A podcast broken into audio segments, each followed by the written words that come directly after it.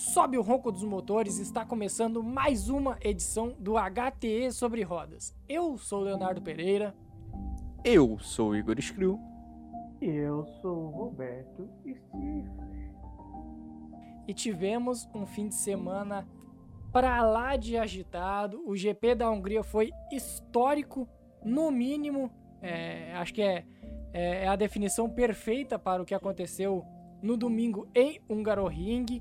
Mas antes de tudo, antes da gente entrar nesse caótico GP, lembrar para vocês de seguir o HT nas redes sociais, arroba HT underline, underline sports no Twitter e no Instagram.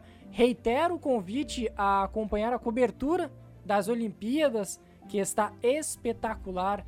O HT madruga com as Olimpíadas, está no fuso horário de Tóquio. Então siga a HT Esportes no Twitter e no Instagram e também o perfil dedicado a esportes americanos, que é o HTE Clutch e acesse o site htesports.com.br. Então, vamos começar. Hoje eu vou fazer uma analogia durante todo esse episódio. Não sei se vocês vão gostar, mas eu irei fazer ela durante toda a edição. Para mim, o GP da Hungria foi praticamente um conto de fadas do nosso herói Esteban Ocon. E como todo conto de fadas de respeito, ele começa com Era uma vez. E era uma vez no GP da Hungria, na primeira página, temos um piloto desgovernado, uma chuva leve e um verdadeiro strike. Bottas bateu no Norris, que bateu no Verstappen, ainda sobrou pro Pérez e no canto, naquela mesma curva, ainda teve o Stroll querendo copiar o Bottas e pegou o Leclerc junto na brincadeira. Vamos começar por aí então, Stifler. Como que o Bottas, um piloto experiente, me faz o que ele fez nessa primeira curva da Hungria? Bottas. simplesmente, simplesmente Bottas. Cara, poxa, é, é complicado porque era uma, era uma chuva fina, assim, que era bem tipo engana bobo, né? Não era assim uma pista, não era uma chuva uh, suficiente para molhar, mas já era para fazer aquele sabão, né? Aquele sabão assim maravilhoso. E para mim, vendo as imagens do replay, uh, ah, para mim ele na hora que se vocês verem, uh, tem duas linhas. Uma linha que tá antiga e ela só tá despintada tá? Ela tem uma linha assim mais para a esquerda que ela tá despintada e a, a linha que foi pintada recentemente para a saída do box. E para mim ele pega essa linha que tá despintada e ele dá aquela freada. Assim que ele freia, irmão, não parou. ele abalrotou o Norris. Ele simplesmente falou assim: Ah, Norris, vem aqui, me dá um abraço, meu amigo. Pô, eu gosto. Sabe, bêbado na balada? Parecia o Bottas. Não, vou abraçar você, eu te amo, meu amigo, puta. Foi exatamente isso que o Bottas fez com o Norris. Ele simplesmente ele abraçou o carro do Norris e assim, aí foi uma consequência, né? Norris uh, bateu no Verstappen, que acabou com a corrida do nosso Chico Pires. Momento triste, com certeza. E, poxa, foi. Acho que a primeira. a primeira, a primeira curva já foi assim um negócio de maluco. E, pô, foi, foi, pra gente que acompanha foi, foi muito bom. Tem que, tem que ter mais, tem que ter mais, tem que ter mais. Herói do entretenimento, Valtteri Bottas. Se Exato. não fosse ele, teríamos uma corrida monótona, assim como normalmente acontece em um Garoring. Mas ele foi tentar se justificar, talvez não seja a palavra mais certa, se desculpar após a corrida. Larguei mal e patinei na saída, então perdi o momento da freagem. Lando me passou e eu estava logo atrás na entrada da curva 1. Creio que julguei errado o ponto de frenagem. Não esperava que as rodas travassem. Era eu quem estava atrás, justificou Valtteri Bottas. O Christian Horner não ficou tão feliz com a justificativa do Bottas. Isso é uma brutalidade do automobilismo. Infelizmente, Bottas saiu mal, errou o ponto de frenagem e fez um ótimo trabalho para a Mercedes ao acertar nossos carros. Perdemos mais um motor, agora com Sérgio e comprometeu a prova do Max. Cara, olha, é, é um choro. E assim, tá? Léo, justificável mais... dessa vez. Né? Olha, teve mais.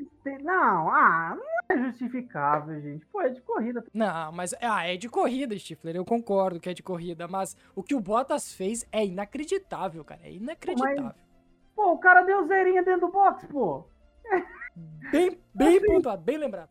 Então, assim, e outra coisa, hein, Léo? A gente ainda esqueceu um detalhe que o nosso amigo vai vir, tra... vai ter que pôr aquela musiquinha triste de fundo agora. Um momento assim, é, poxa, sabe, muito triste. É, Igor, poderia nos informar o que mais aconteceu na, primeira na largada da corrida, na primeira curva, por gentileza? Por favor, a palavra é contigo.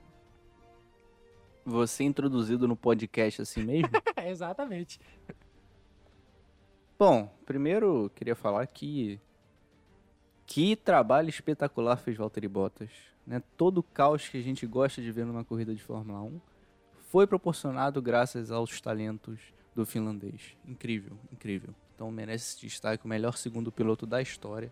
Então, ele faz tudo o que precisa. Se precisa andar devagar pro Verstappen não esquentar pneu, ele faz. Se precisa bater na largada, ele faz. O cara é um fenômeno. O cara é um fenômeno. Dito isso, nosso querido Lance Stroll tá de brincadeira comigo, né? Tá de brincadeira. O cara, primeiro, poderia escolher em quem ele ia bater. Escolheu bater no Leclerc, para começar. Isso aí é, isso é hate com o Leclerc aí. Isso é contra a Ferrari aí, ó.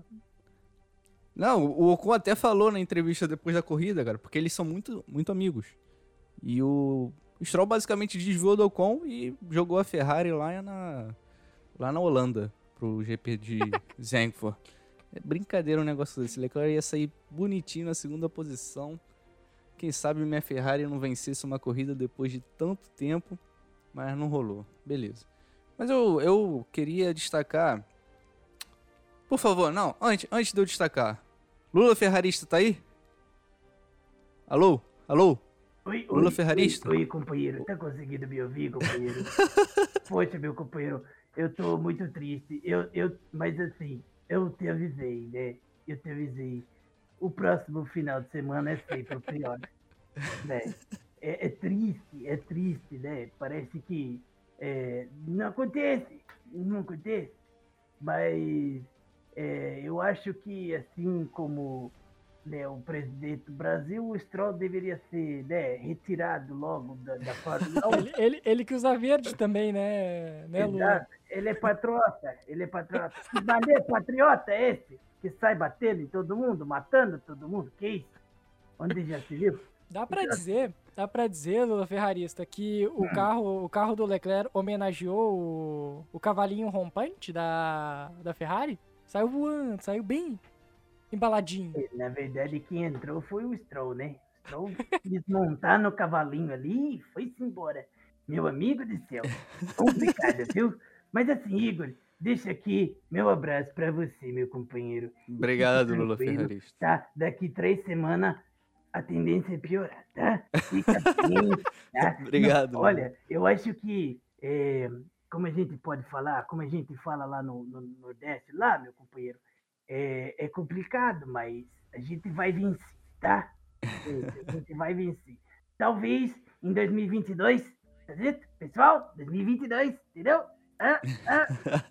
Então, pode ser que aconteça. Um grande abraço aqui a todos meus amigos uh, ferraristas. É, um tchau, tchau e até uma semana que vem.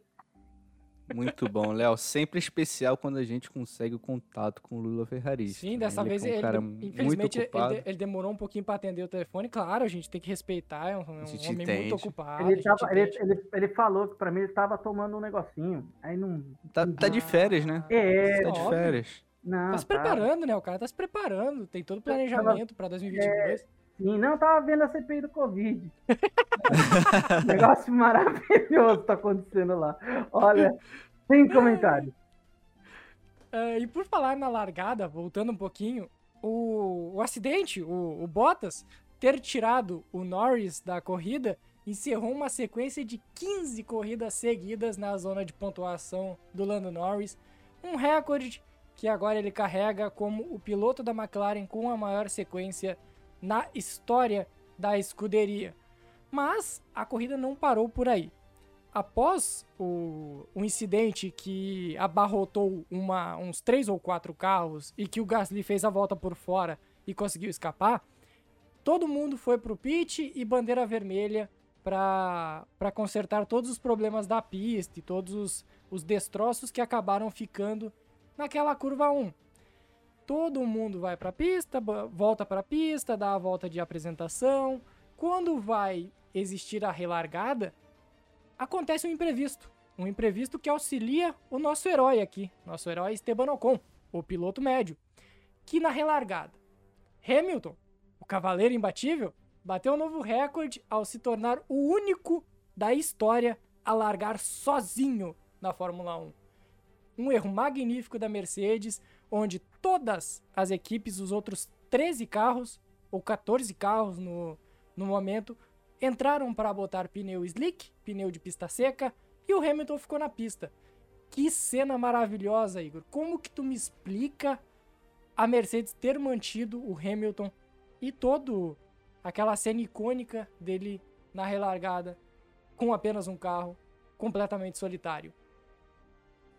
Antes disso, eu gostaria de dizer que eu fiquei feliz que a corrida realmente aconteceu, né? Porque os carros que estavam no box só poderiam passar depois que o, o Hamilton cruzasse a linha de saída do box. Se o Hamilton resolvesse, pô, vou ficar parado aqui, não vou largar, o que, que ia acontecer com a corrida? Boa pergunta. Inclusive, tem toda a treta do, do George Russell, né? Que o Russell atravessou na frente da galera, teve que voltar depois, entregar a posição. Foi. Nosso George Russell que Calma, calma. Primeiro relargada do Lewis Hamilton. Beleza, mas momento histórico pra Fórmula 1, Léo. Assim, acho que eu nunca imaginei ver algo tão bizarro. Deu um flashback de Indianápolis de 2005. Muito, Ó, muito. Óbvio que um contexto totalmente diferente, mas... Cara, como é engraçado ver um carro de Fórmula 1 largando sozinho, cara. Eu achei tão engraçado. Daí eu fiquei acho esperando eu- pra ver se ia acontecer realmente, se eles iam esperar os, os carros voltarem do box, não sei. Subiu as luzes e as luzes se apagaram e foi lá o Hamilton completamente Não, e, sozinho. o, e o safety car, o carro médico, não, não tinha a sabia o que mínima fazer. ideia do que fazer. Ele estacionou, Eu passa uma- passa eu aí. ia dar uma, dar uma opinião aqui. Por que, que o carro Madrid não foi dividir a primeira curva com o Hamilton? Pelo menos tava uma emoçãozinha ali. pô. Tá fazendo nada mesmo? Pô, pelo menos eu boto uma Aston Martin ali, sem voar em ninguém, tá? Em ninguém. já tinha, já tava parado porque uma Aston Martin já tinha subido em alguém. Então, assim, pô, ele podia ter feito, né? Mas é, cara, foi, foi assim. Nossa, tipo, eu não sei, eu não sei o que seria mais bizarro se fosse apenas o Hamilton ah, largando ou se fosse todo mundo pro box, porque daí a largada teria que ser no box, porque tinha que esperar daí as luzes vermelhas todas se apagarem e para ter a saída.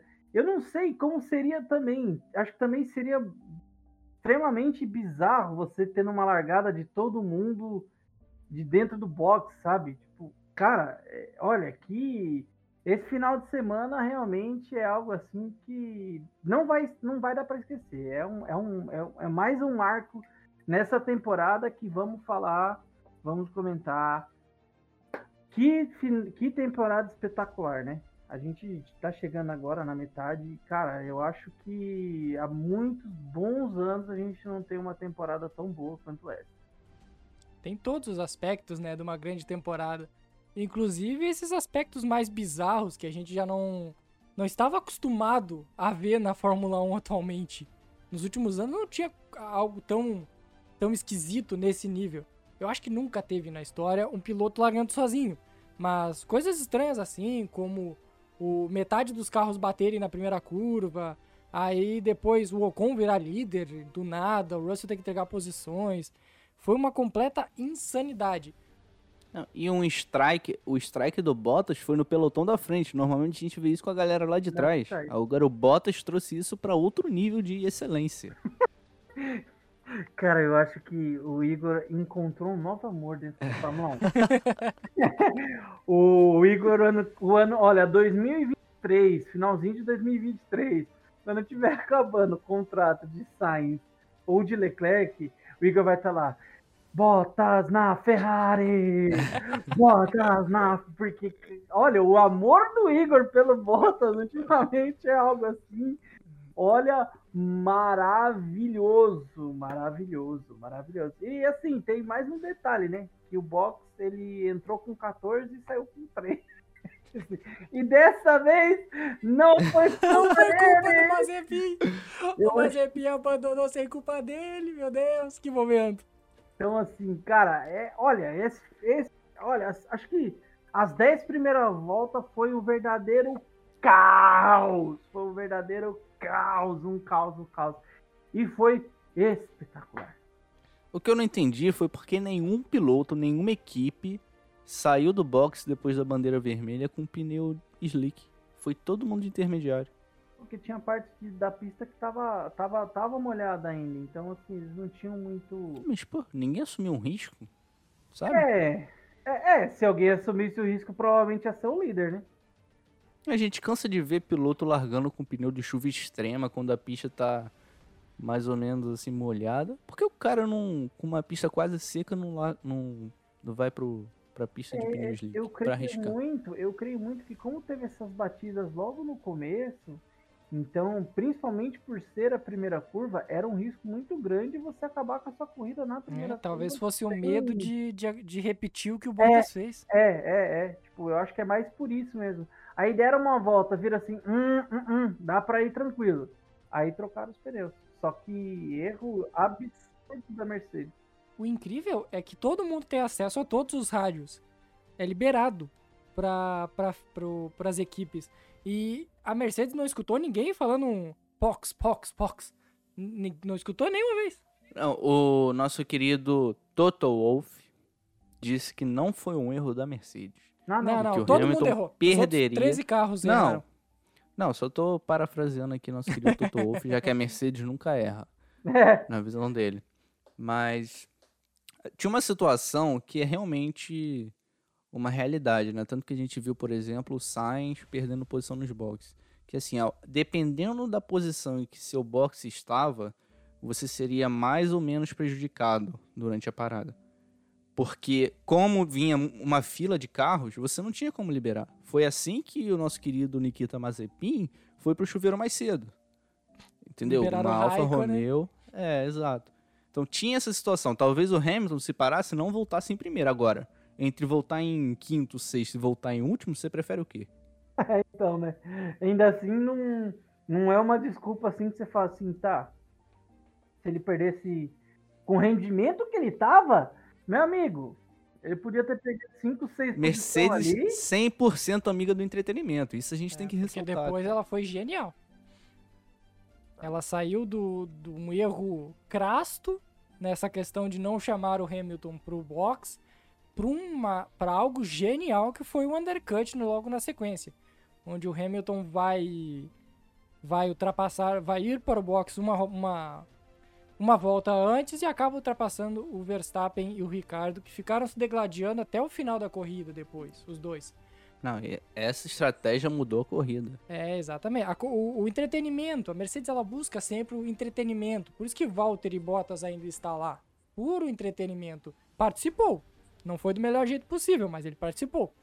Parece que a Mercedes, quando ela não, é, não tá assim numa situação de confronto, ela erra pra caramba. Agora é só alguém colocar uma pressãozinha que parece que ela vira a equipe perfeita, cara. É impressionante. Pérez fora da corrida, Verstappen com meio carro, ok. Aí acho que na cabeça deles, ok, podemos fazer uma besteira, então não vamos parar o Hamilton. Agora, se Verstappen tá em segundo, cadê que eles erram uma estratégia? É ruim, é ruim que eles erram. Isso é aquele time que, de futebol que gosta de tomar o gol no início para poder virar e dar um, deixar o jogo mais bonito. Tipo é, isso. É Perfeito. a realidade da, da Mercedes atual. Mas enquanto o Hamilton fazia essa estratégia, já tínhamos uma dominância lá no topo. O nosso herói, Esteban Ocon, o piloto médio, já era o líder e carregava consigo Sebastian Vettel. Sebastian Vettel vinha fazendo grande corrida e os dois estavam lá de forma tranquila, uh, levando o pelotão que vinha com Nicolas Latifi em terceiro naquela, naquela circunstância. Aí depois vinha Sainz, vinha outros carros posteriormente. E um Ring tem um grande defeito, né, Igor, né, Stifler, que é a dificuldade de ultrapassar. É muito difícil ultrapassar em um Ring. E o Verstappen sentiu isso, o Ricardo sentiu mu muito isso, ficando atrás das Williams e do Mick Schumacher até em boa parte da corrida. Então, o Hamilton faz o undercut, uh, ganha as posições, mesmo que o Verstappen tenha parado uma volta depois, porque ele andou muito rápido nessa volta, enquanto o Verstappen estava preso atrás do Mick Schumacher com a Haas. E o Hamilton passa todos eles, passa três carros e volta na frente do, do pelotão. Aí depois vai passar o Tsunoda, vai passar o Russell, vai passar o Latifi, vai passar até chegar no Alonso. E aí que eu acho que temos o grande embate dessa corrida. Por enquanto, não esqueçam, lá, lá no topo está Esteban Ocon e Sebastian Vettel. Enquanto isso, o Hamilton escalou o pelotão e chegava, passava, chegava, passava. Era algo completamente fora do ritmo dos concorrentes, até chegar em Fernando Alonso, o ancião desaposentado, que travou uma batalha que ficará para a história, dá para dizer assim, e será contada pelos que a presenciaram no futuro. Porém, o Hamilton ultrapassou, mas não deu tempo de chegar. Ô Stifler, eu vou passar para ti, porque olha, para mim a, acabou qualquer dúvida que se tinha sobre como o Alonso ia voltar. O Alonso é ou não é um grande piloto? O Alonso é um gigantesco de um piloto. Então, assim, é, esse gigantesco aí guarda a sua proporção aí, tá? Tu viu ele defendendo essa posição, Stifler? Foi algo não, muito absurdo. Não, é um É cara... outro nível, cara. É não, outro é, nível. É, é, acima da média. Não, não, não fala. Linha de Ocon. Isso, boa. Pegando a linha de Ocon. Não, cara, o Alonso foi. Aliás, pra mim, pra mim, o Ocon só ganhou essa corrida por justamente é, esse trabalho, digamos, sujo feito assim de forma espetacular por Fernando Alonso. É, qualquer outro piloto é, não faria isso. É, era um, por exemplo, assim, vamos, vamos vou, vou, vou exemplificar. Se na França o segundo piloto da Mercedes fosse Fernando Alonso, Hamilton tinha vencido e não tinha sido passado facilmente por Verstappen. É esse é o ponto. É não, mas pera aí, por que, que você tá conectando meu querido Valtteri Bottas aí? Distraidaço, cara. O cara tava quietinho ali, montado na traseira do Norris e você manda essa. Cara, assim, não, assim, é só tô jogando pro universo. Não, não eu entendi o Stifler, eu entendi não, o Stifler. Só, o Stifler tá tô... cavando o Fernando Alonso na Mercedes o ano que vem. Eu já entendi o Stifler. Olha. Não, ele, ele ainda colocou Fernando Alonso e segundo piloto na mesma frase. É lógico. Uhum, não, maravilhoso. É lógico. É lógico. Por falar, por falar nisso, uh, o, o, Alonso comentou. O Alonso, naquele estilo Alonso, de, de dar declarações, abre aspas, falando sobre a disputa com o Hamilton, tá? Para deixar claro. Acho que ele aprendeu algumas linhas diferentes nas três, nas três curvas finais, após 10 voltas atrás de mim. Ele conseguiu passar o Carlos com apenas uma volta, aplicando essas novas linhas que aprendeu comigo. Dom Fernando Alonso das Astúrias. Só um detalhe: que é interessante nessa, nesses circuitos de difícil ultrapassagem, eles podem proporcionar as piores corridas da história ou as melhores. Né? Por exemplo, o Alonso, com aquela diferença de ritmo, o Alonso nunca conseguiria ter uma batalha com o Hamilton em Monza.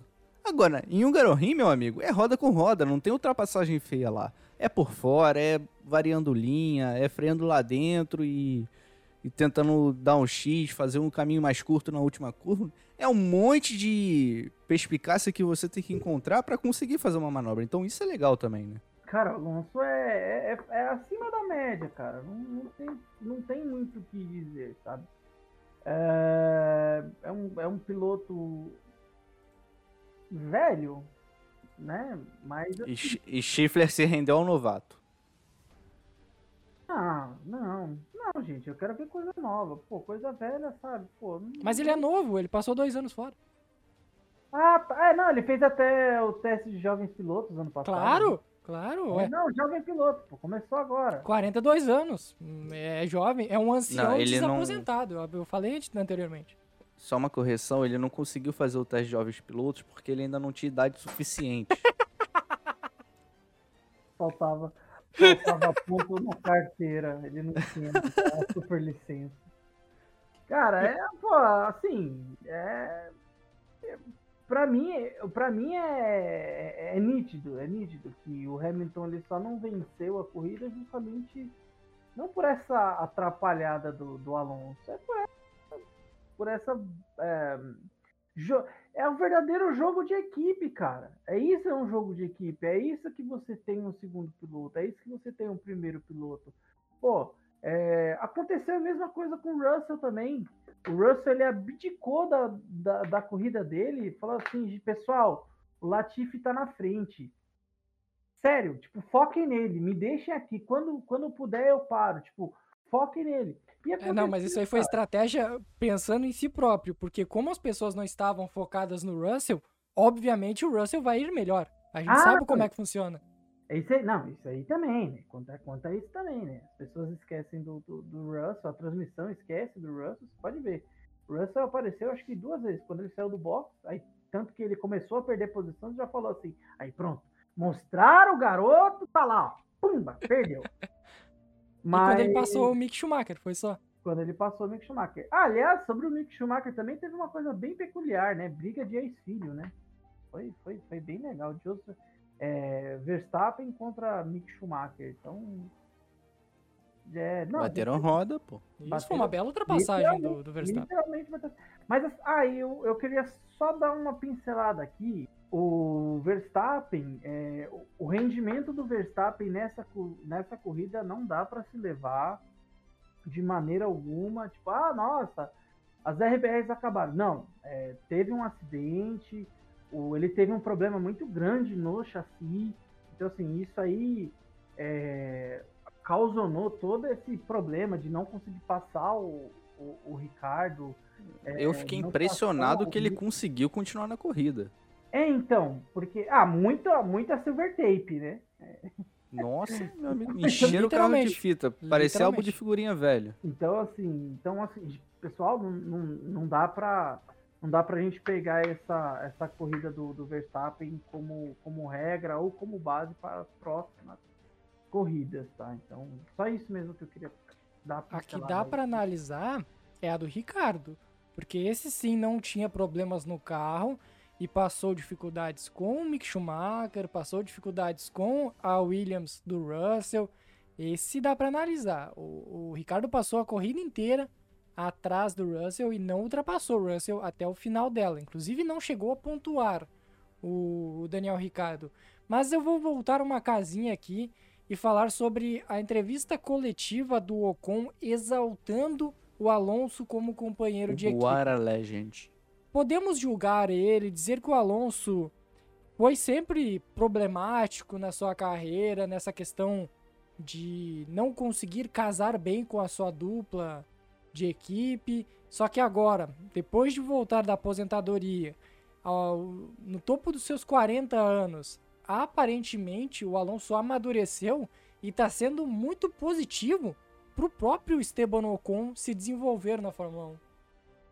É, o, o, eu, eu vi até uma, uma fala do Ocon, né, que não, ele chegaram para ele falaram assim que, é, que ele ia né, se dá mal na temporada, porque o Alonso é um, é um, é um má companheiro de equipe, etc, etc. E ele até dá uma resposta assim, não, pode ser que ele seja mal mesmo, mas mal para os outros, né? Porque foi justamente isso que o, que, que, o, que o Alonso fez. Fez aquele trabalho sujo ali pro Ocon ganhar. E assim, cara, o Ocon é, um, é mais daqueles que a gente fala piloto Mercedes, né? É, eu, eu, uma coisa que eu fico sempre impressionado é o tamanho daquele moleque, velho. Ele é muito alto. Ele tem, só de perna, ele tem 3 metros, cara. Que perigo isso aí, Chifre. É... o, o... cara, ele é, o maluco é muito, muito, muito pernudo, cara. Ele é muito pernudo. Então, assim. Gostei do que o. o tu, vocês acabaram de ver isso? Esteban Ocon fez uma corrida espetacular dominou ela de ponta a ponta, segurou o Vettel. E no que Roberto Stifler foi notar na, na entrevista coletiva de Esteban Ocon, as pernas do menino. Que isso, Stifler? Que isso? Não, pô, o cara. Não, eu só fico impressionado como tudo aquilo cabe no carro, cara. Que isso, Chipper? Que isso, Chipper? Que isso, Chipper? Ah, eu vou ter que botar explicit no podcast na hora de publicar. O que Ainda que bem é que ele anda de capacete, né, Chico? Nossa, cara. E nesse ponto, né, a gente percebe que a mudança no chassi que ele teve ah, na, na corrida de Silverstone, isso foi aparentemente parece que tenha mudado realmente muito o carro. É inacreditável, porque ele ele estava vindo muito mal. Ele até falou disso aí, que ele tava, ele não estava deixando se abater porque ele realmente estava mal. Às vezes ele não terminava a corrida, ficava lá em 16 décimo quinto, é, brigava com os carros de trás, tipo, ele não, ele não, ele não, ele falou assim, eu não deixei me abater, e muito dessa força veio do Alonso, Tipo, ah, o Alonso falou, não, calma, cara, é, é uma fase, e assim, a partir do momento que houve essa troca do chassi, é, um chassi aparentemente mais voltado para justamente isso que eu ia falar, por isso que eu tava falando disso, pelo tamanho dele, por tudo, pela, pelo, pelo jeito dele, é.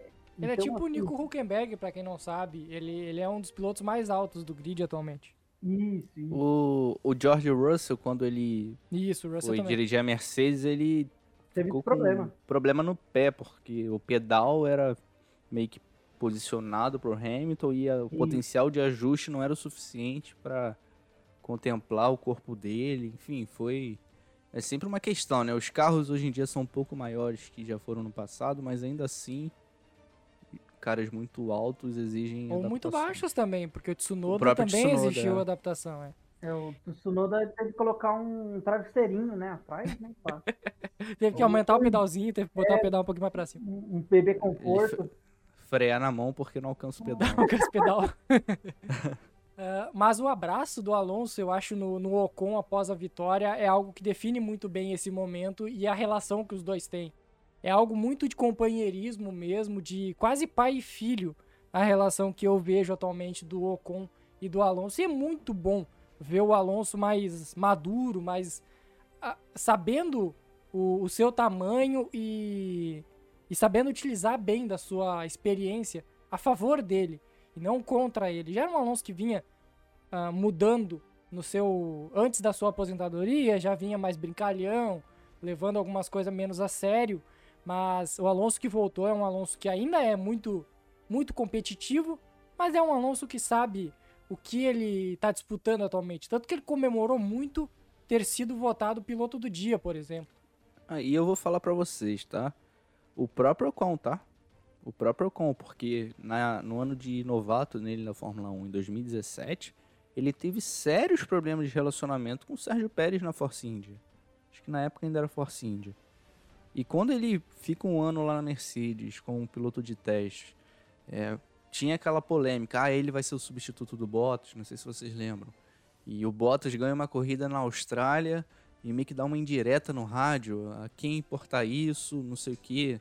Não sei se vocês lembram desse momento.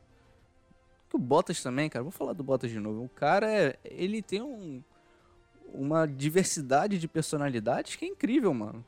Ele não é nem bipolar, né? Ele é tri, Não, ele é- bipolar. É impressionante. O Bottas, ele é o James McAvoy no filme Fragmentado. Uma hora ele tá de uma forma, outra hora tá do. Cria até superpoderes em determinado momento. É sim. E por isso que isso reforça o ponto dele ser o melhor segundo piloto da história. Mas, voltando ao Ocon, quando ele volta pra Fórmula 1 em 2020, Isso, ano passado. apesar das dificuldades com o carro, de ter ficado tanto tempo fora, ele meio que é superado pelo Richard a temporada inteira, mas assim, em nenhum momento você via ele reclamando, via ele tomando atitudes que não fossem do agrado da equipe na pista, ou se envolvendo em polêmicas, sendo super agressivo, piloto dirigindo mais que o carro, batendo, em nenhum momento você viu isso. E agora ele chega para a temporada 2021 com Alonso como companheiro, todo esse esse discurso de que o Alonso era um companheiro tóxico e tem uma relação que a gente talvez nunca tenha visto entre o, o Alonso e o companheiro de equipe. Então assim, eu imagino que isso também é grande, em grande parte mérito do Ocon. É, então vamos falar do nosso herói Esteban Ocon, o piloto médio, um dos pilotos que talvez seja Cara, mais... ganha corrida E, o piloto... e a não, alcunha no podcast não of course, muda. Of course, of course, não pode mudar. Não muda. Um dos pilotos... Mas a história do Ocon é linda e eu tenho que ressaltar isso. Ele é um dos pilotos E é mais inspiração pobres... é, muitos pilotos brasileiros, tá? Vou falar isso aqui. Inspiração Exatamente. muitos pilotos brasileiros. Exatamente. Ele é um dos pilotos mais pobres a correr na Fórmula 1 atualmente. Pobres, entre aspas, né? Que passou mais trabalho para chegar na Fórmula 1. É uma história complicada. O pai era mecânico, filho de imigrantes. Ele vendeu tudo pela carreira do, do Ocon. Apostou completamente na carreira do Ocon. A mãe também era humilde. Eles moraram num trailer para economizar e facilitar os deslocamentos durante vários anos. Então é isso, tenho que enfatizar. A linha de Ocon, o piloto médio, vence. É isso, é uma bela história. Eu acho que foi uma, uma vitória daquelas que, que ela é, é marcante, não apenas porque o Ocon venceu ou como ele venceu, é por todo o background, todo o plano de fundo de o que levou o Ocon a chegar nessa, nessa vitória. Foi segundo piloto, era substituto do Bottas, depois foi ultrapassado nessa lista pelo Russell, foi ser. Foi que nem vocês falaram foi ser companheiro do Alonso, que não é o, o, companheiro mais fácil de se ter, criou uma relação muito boa com ele e chegou à vitória, se tornando o centésimo, décimo primeiro piloto diferente a vencer na Fórmula 1, piloto de número 111 a vencer na história da Fórmula 1. Foi a primeira da carreira do francês Esteban Ocon. É uma história fantástica, cara. Não tem muito o que falar. É... Acho que é um são momentos como esse que tornam a gente cada vez mais apaixonados pela Fórmula 1, cara. E uma coisa que é legal é a segunda temporada seguida em que a gente vê equipes fora daquelas que são consideradas as tops ganhando corridas. Né? Ano passado a gente teve o Sérgio Pérez ganhando no Bahrein, no Sakir, Gasly. na Racing Point, o Gasly ganhando em Monza e agora o Ocon. Então assim, e esse que... ano e esse ano quase teve, né, a Ferrari ganhando com o Leclerc. Né? Caramba, eu não acredito que eu levantei essa bola pro Chile, mano. Não acredito, mano. Inacreditável, velho. Tô meio distraidaço de novo. O curioso é que o Ocon é o primeiro. Daqui a pouco o Lula Ferrarista liga de novo. Sim, tem que se cuidar com isso aí. Eu não sei se, como é que tá o tempo dele, mas numa dessa ele brota novamente aí. O Ocon é o primeiro piloto francês a vencer em um carro francês da Alpine com um motor francês, a Renault, desde Alain Prost com a Renault também no GP da Áustria em 1983. Lá se vão 38 anos desde a última vez onde fazia é, todo esse todo o, o conjunto era todo francês e inclusive tocou novamente a Marselhesa no pódio e depois que de muito hino tempo. bonito, hein? É, o melhor, é o hino mais bonito do E a mundo. Fórmula 1 deve gostar, né? Porque daí só tá comendo só, pronto. Mas isso é bem Acelera emblemático, Léo. Isso que você falou é bem emblemático, porque um dos pontos que a Renault obje- obje- objetivava na sua volta à Fórmula 1 era justamente essa relação com a França, esse sentimento de equipe que representa o país França, esse nacionalismo. Não à toa mudou também o nome de Renault para é, agora as cores do carro são claramente uma referência à bandeira francesa. Então assim, ganhar uma corrida na Fórmula 1, tá? A Renault, a Alpine é uma equipe que também tem injeção de dinheiro público, tá? Não é uma empresa só de capital privado. Então assim, ganhar uma equipe francesa com um piloto francês é muito emblemático para o que eles estão tentando construir e eu acredito que deu um gás muito grande tanto para a sequência da temporada como para o projeto do ano que vem. É uma injeção de confiança que não, não tem maior na Fórmula 1, né? Ganhar uma corrida, sendo que você tem carros tão bons no grid, equipes tão competentes, é, assim, é, é um grande final de semana para eles, sem dúvida. Aí o mais legal disso tudo, né? Que acontece isso com a Alpine no final de semana que há três dias antes ela, ela simplesmente fala que não trabalha em mais nenhum projeto para o carro dessa temporada e foca só no carro da temporada que vem. Então assim, é, não mexe mais nesse carro e pô, acabou ganha. de ganhar, é. Então assim, é bem, é, é é uma coisa assim bem peculiar. Então é, é um problema bom essa temporada. Que a gente não vai ver muitas mudanças, né? Após essa, essa pausa. e que as brigas, pelo que a gente está tá verificando aí, tá vendo aí, vai continuar das mesmas maneiras. E a gente torce para que a Alpine também seja uma outra equipe que possa, né? Tá brigando ali com McLaren, é, com uh, a Ferraris, né? É, uma AlphaTauri, uma Nesse momento, Stifler, a Alpine está com 75 pontos, é a quinta Exato. colocada no, no Construtores. Tá brigando com Aston Martin e AlphaTauri, né? É o, é o terceiro pelotão, digamos assim. Vai depender do, do resultado do Vettel também, né? Porque é. senão é 77. Mas a Alpine parecia que tinha um destino selado para ficar ali na sétima posição no Mundial de Construtores desse Sim, ano. Não, tava muito mal, tava muito. O resultado desse final de semana coloca eles em quinto, à frente da AlphaTauri, que vem fazendo uma temporada regular, excelente com o Gasly, né? Principalmente o o Tsunoda. Talvez tenha sido a melhor mas... corrida do Tsunoda na, na temporada. Uma das.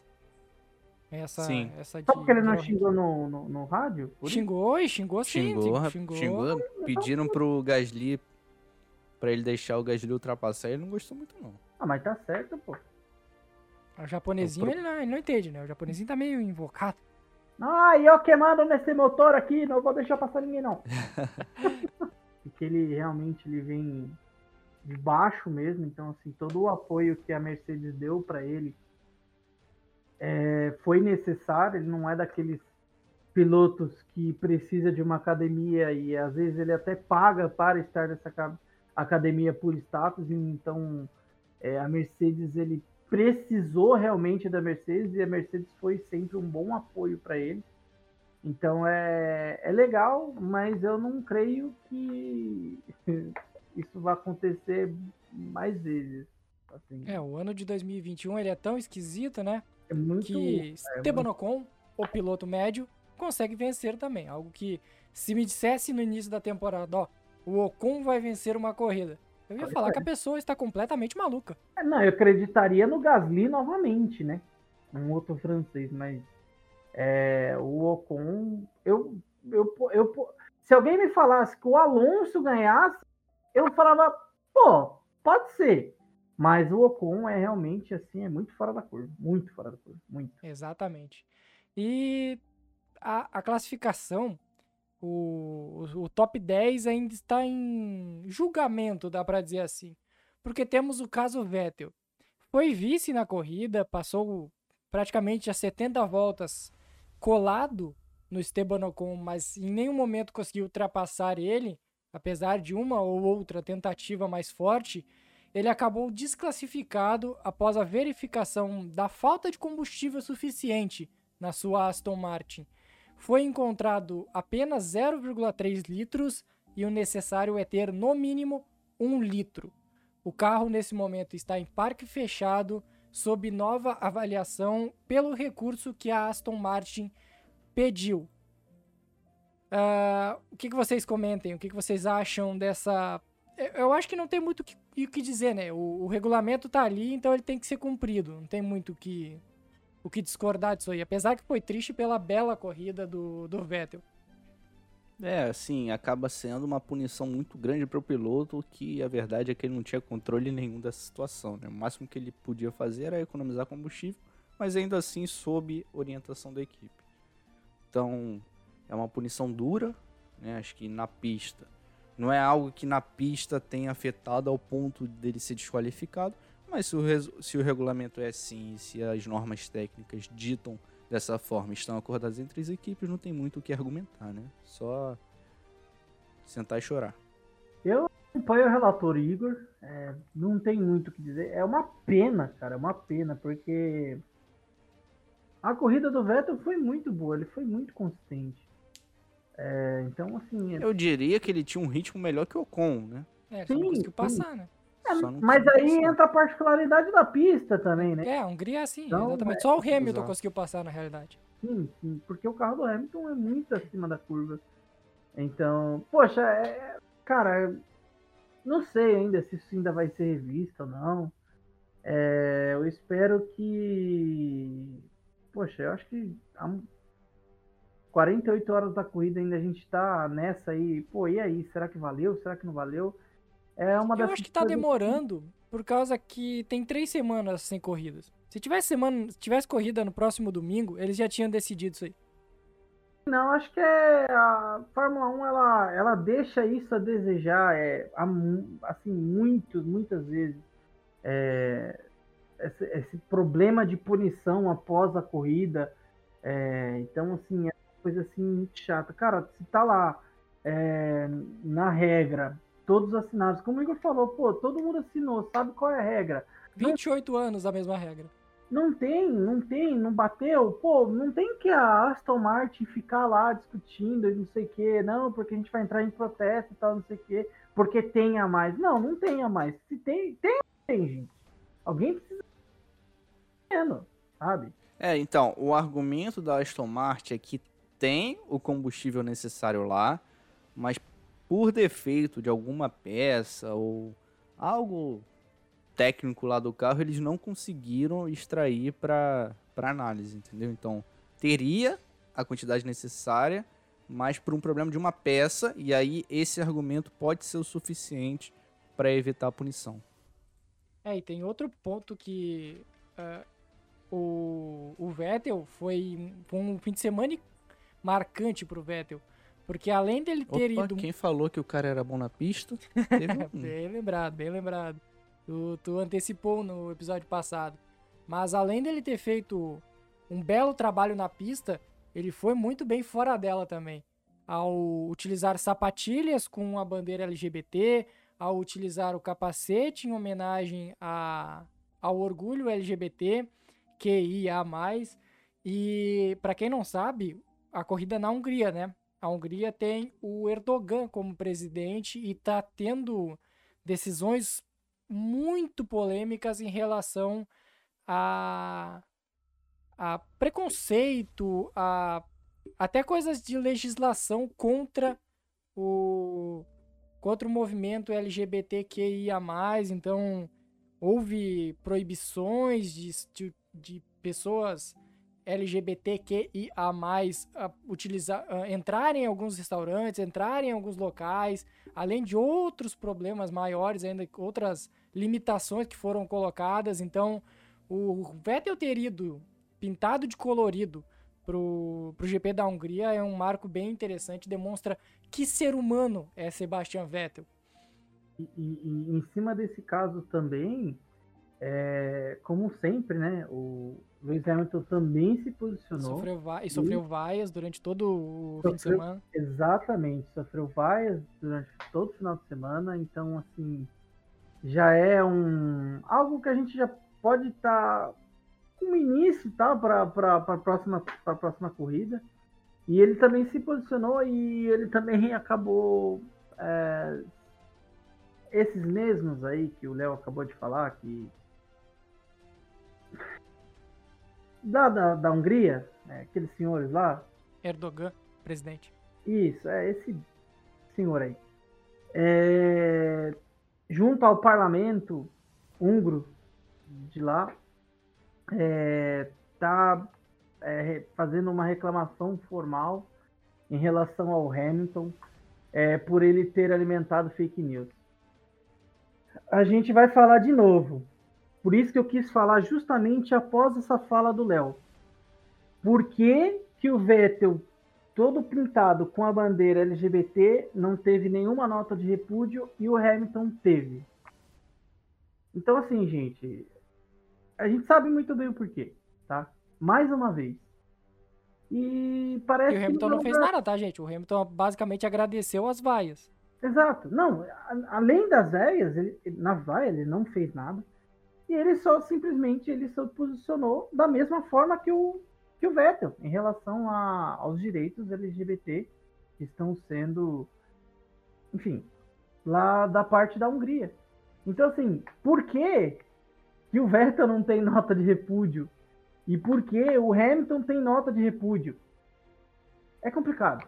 É complicado a gente poder descrever, a gente poder explicar sobre isso, porque não tem explicação.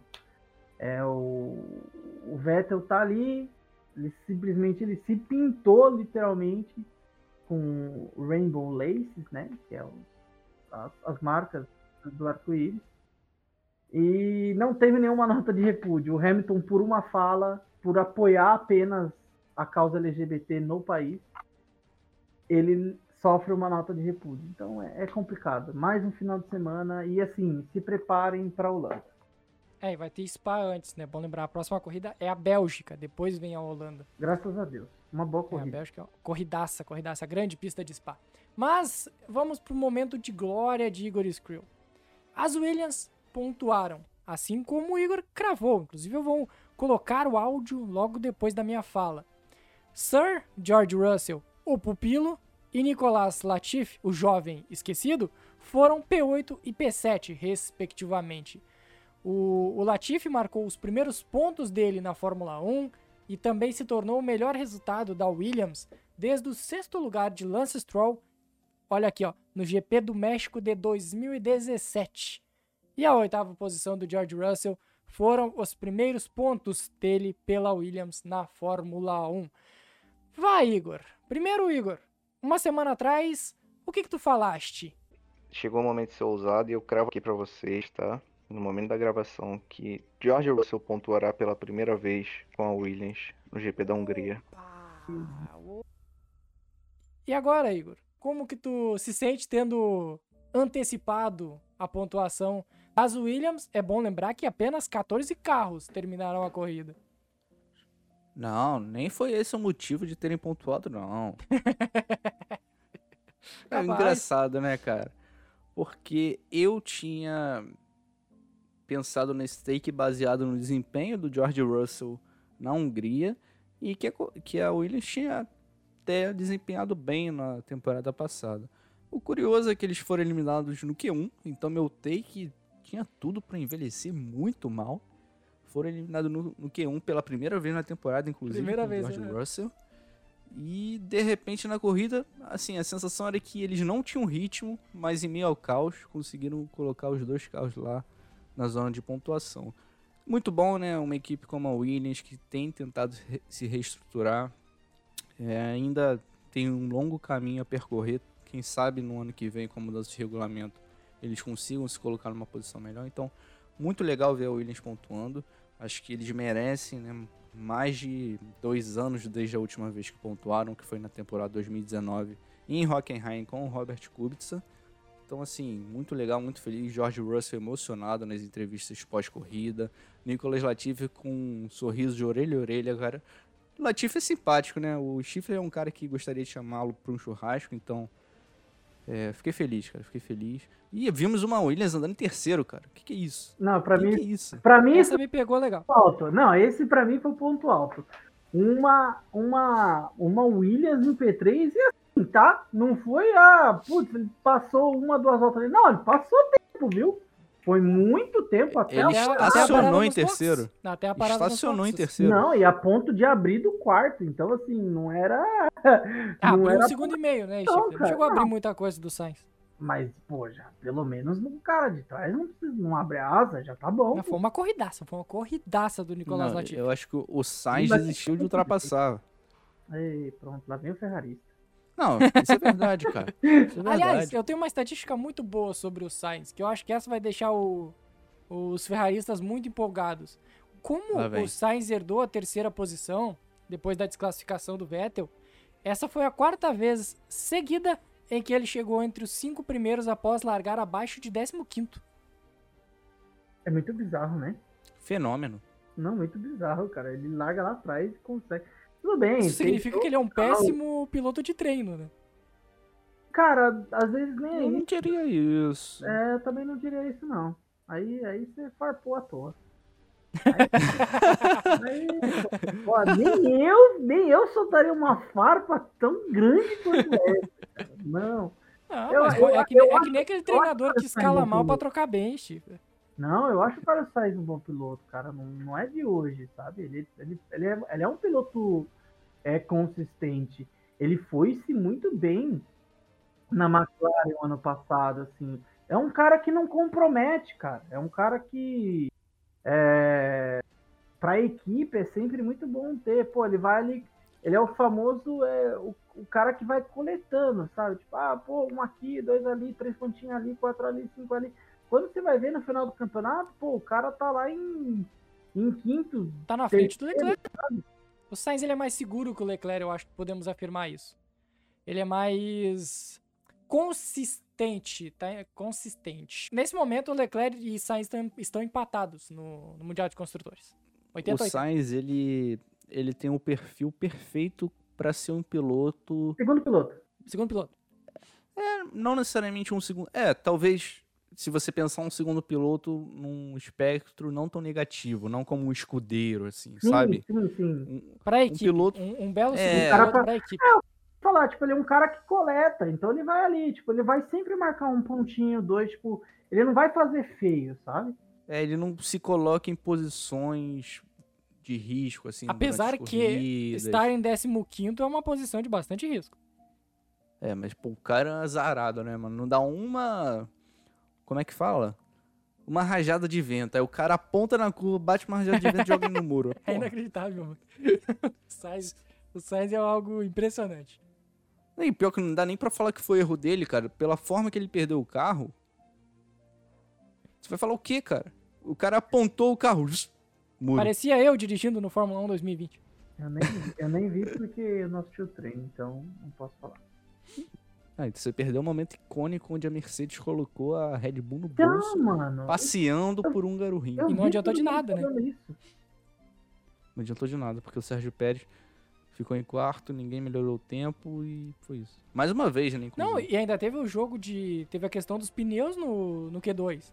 Que é bom lembrar isso, porque teve o erro da Red Bull no Q2, trocando pneu, Foi, botando cara. pneu mais, mais macio, ia largar de pneu macio. E Mas aí, contou com a chuva. e aí choveu e o Bottas fez o trabalho de segundo piloto dele. O Bottas é um gênio. O, o, o resumo desse podcast aqui é que Valtteri Bottas é o melhor segundo piloto da história da Fórmula 1. Léo, antes de encerrar, pra fechar o podcast com uma dose de ufanismo, Enzo Fittipaldi pela primeira vez no pódio na Fórmula 3, segundo lugar na corrida 2, tá? Teve um final de semana muito, muito bom. É, não classificou também, largou em 17 mas conseguiu uma boa corrida de recuperação na corrida 1, que o colocou na pole position para a corrida 2. Tá? Não conseguiu ter o ritmo para vencer, mas garantiu lugar no pódio ali e chegou em segundo. Primeiro pódio dele na Fórmula 3, como eu falei. E na última corrida, largando de 17 novamente, recuperou muito bem numa pista meio escorregadia, assim como a gente viu na Fórmula 1, começou a molhar, depois secou, chegou em nono, inclusive à frente do companheiro de equipe, que é um cara com uma reputação muito boa, inclusive na divisão de base, que é o Logan Sargent. Então, sim, talvez o melhor final de semana da carreira do Enzo Fittipaldi na Fórmula 3.